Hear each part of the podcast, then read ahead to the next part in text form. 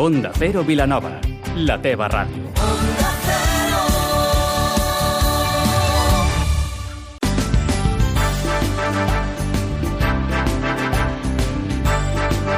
Más de uno Vilanova amb Vila.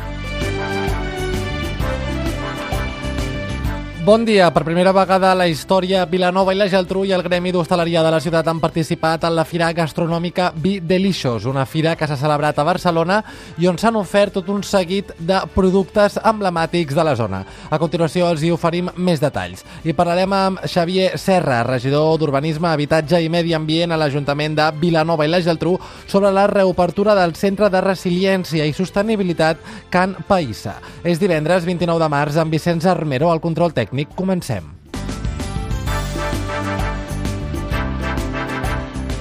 L'Ajuntament de Vilanova i la Geltrú i el Gremi d'Hostaleria del municipi participen per primera vegada a la Fira Gastronòmica Be Delicious, una fira que s'ha celebrat a Barcelona on hi ha participat l'empresa de catering Cacerco i el restaurant Cafè del Mar, que han ofert plats típics de la capital del Garraf com la sípia a la bruta, xató, ceviche de tonyina, calamars farcits de marisc, croquetes de calamarsets de Vilanova i esqueixada de bacallà. Uns plats elaborats amb peix provinent de la llotja de Vilanova i la Geltrú i dels que s'han agotat les props de 600 racions que s'han ofert al llarg de la Fira Gastronòmica econòmica. És per això que el Gremi d'Hostaleria del municipi ha valorat molt positivament el pas de Vilanova i la Geltrú per la Fira Videlixos i han assegurat que volen tornar a repetir l'experiència l'any 2020. En aquest sentit, el regidor de Promoció Econòmica de l'Ajuntament de Vilanova i la Geltrú, Jordi Medina, ha volgut destacar els bons fruits que està donant la col·laboració entre l'administració i el sector privat i ha assegurat que aquest és el camí a seguir. I seguim parlant d'hostaleria perquè Òscar Stover ha estat nomenat nou president del Gremi d'Hostaleria de Sitges. Així ho ha aprovat l'Assemblea Extraordinària de l'ENS. D'aquesta manera, Òscar Stover Blázquez agafarà el relleu de Joan Anton Mates, president durant 25 anys del Gremi. És per això que en les properes setmanes la nova presidència configurarà la Junta per continuar liderant el sector de l'hostaleria de Sitges. Pel que fa al nou president del Gremi, graduat en Enginyeria Industrial, s'encarrega de gestionar l'empresa Sunway, que té la seva propietat l'hotel Sunway Playa Golf i Spa i diversos apartaments al municipi del Garraf, així com un altre hotel a les Illes Balears. Atropellen a un jove de Vilanova i la Geltrú de 18 anys per creuar la carretera mirant el telèfon mòbil. Segons els testimonis dels fets, el jove va creuar pel mig del carrer Doctor Zamenhof per davant d'un autocar que estava aturat enmig de la via pública. El noi, que anava mirant el mòbil, no va veure que en aquell moment passava un camió que li va donar un cop amb el retrovisor i el va fer caure a terra. Arrel d'aquests fets, una ambulància el va traslladar a l'Hospital de Sant Antoni per ser atès de ferides de caràcter suposadament lleus. I els acabem explicant que la Festa Mundial del Cinema Curt arriba a les biblioteques de Vilanova i la Geltrú. Una festa que té per objectiu reivindicar el cinema de curta durada i consta de tres activitats principals. La primera tindrà lloc demà dissabte a la Biblioteca Armand Cardona, on es projectarà la peça Kilòmetre Zero, el vídeo musical català. La següent activitat en el marc d'aquest festival serà el dia 13 d'abril, també a la Biblioteca Armand Cardona Torrandell, amb la projecció de Junior Beat, dedicada als més petits i que tracta sobre temes com medi ambient, fantasia, drets humans, esport, cultura audiovisual i educació en valors. Per últim, el dissabte 4 de maig serà el torn de La Bandarra, dedicada als curs de cinema més divertits i passats de volta. I com cada dia a aquesta hora ha arribat el moment de fer una entrevista, avui saludem a l'altre costat del telèfon a Xavier Serra, regidor d'Urbanisme, Habitatge i Medi Ambient a l'Ajuntament de Vilanova i la Geltrú, amb qui parlarem sobre la jornada de portes obertes del Centre de Resiliència i Sostenibilitat Camp Païssa. Xavier, què tal? Molt bon dia. Hola, bon dia, què tal? Xavier, per què es celebren aquestes jornades de portes obertes al Centre de Resiliència i Sostenibilitat Camp Païssa d'aquí al municipi? Uh, aquestes jornades de, de portes obertes uh, es celebren és, és el motiu de la presentació, de la posada en societat, de la reobertura d'un espai, d'un edifici municipal, del patrimoni municipal, que ara n'estava en desús i que ara el tornem a posar eh, al servei de la ciutat i en aquest cas eh, adscrit o eh, treballant en el camp del medi ambient i de la sostenibilitat. Per què és un edifici que em comentes estava en desús i per què ara l'heu tornat a posar en marxa? Bé, era un edifici que estava en mans o que eh, fins ara s'havia utilitzat com a, com a centre de, per persones grans i això, i mm, a veure, per les condicions que, que, que reunia i això estava fora d'ús i, per tant, ara, eh, amb un mínim d'obres eh, i amb un mínim d'ajustatges, pues, l'hem pogut posar una altra vegada a, a disposició de la ciutat. Entenc que aquesta nova reobertura del Centre de Resiliència i Sostenibilitat Camp va acompanyada d'un nou objectiu d'aquest centre. Quin serà? Sí, a veure, l'objectiu...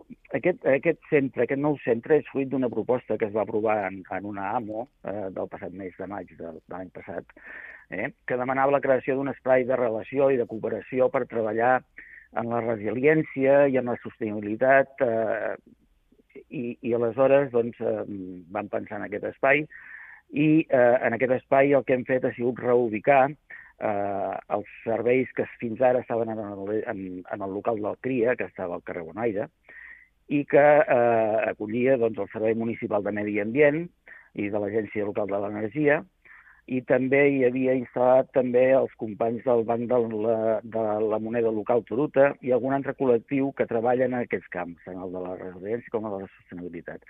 I aleshores el que hem intentat doncs, en aquest nou espai doncs, és eh, fer més, eh, eh, donar més, més capacitat de treball en, en, en aquests camps eh, i adequar-lo i, i inclús aprofitar doncs, que a, a part de l'edifici, de lo que és l'interior de l'edifici, tenim uns jardins que, eh, que també es poden utilitzar i que, per tant, doncs, eh, pensem que estem donant eh, una millora en aquest camp. Un espai que, per contextualitzar-ho, es va celebrar, va celebrar aquesta jornada de portes obertes el passat dimecres i des d'ara en endavant quins tipus d'activitats s'hi podran, podran fer, s'hi podran dur a terme? Bé, el mateix dia que, que es va, eh, que es va fer la jornada de portes obertes, Eh, el que es va fer doncs, va ser una miqueta la presentació en societat de tot això, es van fer alguns actes eh, de formació. Eh, en el camp del medi ambient nosaltres donem molta importància en la formació eh, i amb la, eh, acostar els, els escolars al camp de la, de, eh, en el treball del medi ambient i en la conservació i en la, i en la promoció del medi ambient. També eh, es va parlar també, com us comentava abans, ja el, el banc local del Tot està situat en aquest espai, doncs també van fer una nova presentació i un nou eh, i una nova posada en públic del que estan fent. I també eh, s'hi va, eh, va celebrar el Consell Municipal de Medi Ambient, que normalment pues, es reuneix entre 3 i 4 vegades l'any, que fins ara eh, eh, s'estava reunint al CRIA i que aquest any o aquesta vegada eh, doncs ja s'ha pogut eh, reunir en aquest nou espai. Xavier Serra, regidor d'Urbanisme, Habitatge i Medi Ambient a l'Ajuntament de Vilanova i la Geltrú, moltes gràcies per atendre la nostra trucada i que vagi gràcies molt bé el dia. Gràcies a vosaltres.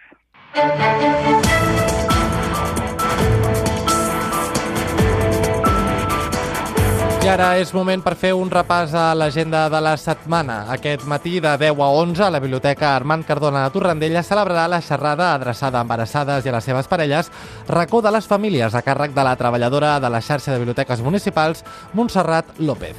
I demà dissabte, des de dos quarts de set i fins a dos quarts de vuit de la tarda, a l'Espai FAR es presentarà el llibre El Far, de Maria Carme Roca, guanyadora del Premi Prudenci Bertrana 2018.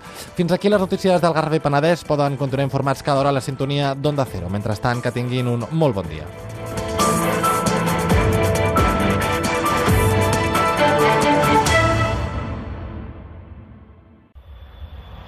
Tot és a punt per un vol increïble el de les teves properes vacances. A Onda Cero Catalunya dediquem aquesta setmana al món dels viatges i al turisme. Per això, al llarg de la programació, t'anirem donant els millors consells per viatjar i et suggerirem les destinacions més de moda.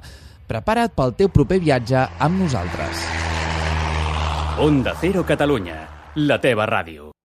Facebook, Twitter, YouTube... Hi ha més d'un mitjà perquè ens segueixis. Quin t'agrada més? Onda Cero és la ràdio que sempre va amb tu, perquè estem a les xarxes socials, perquè ens segueixis, perquè opinis, perquè comparteixis notícies. Onda Cero.es, més i millor.